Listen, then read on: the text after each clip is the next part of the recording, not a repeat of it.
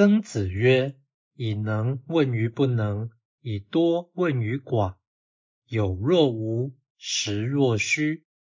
犯而不教，习者无有常从事于斯矣。”曾子说，能力高却向能力低的人求教，知识多却向知识少的人求教，有却像是无，实却像是虚。受人侵犯也不计较。我以前有个朋友曾试着这么做过。道义阐释：有若无，实若虚，并不是虚伪，而是谦虚。这是曾子所特别重视的。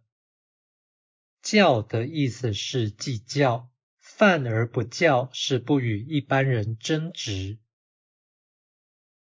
本文显示，曾子时有不低的比较心与好胜心。虽然他试图见贤思齐以提升自己，谦虚其实不是美德。谦虚为曾子所重，但不为孔子所重。这表示曾子其实颇为自大，却也知道自大是无能的一种表现。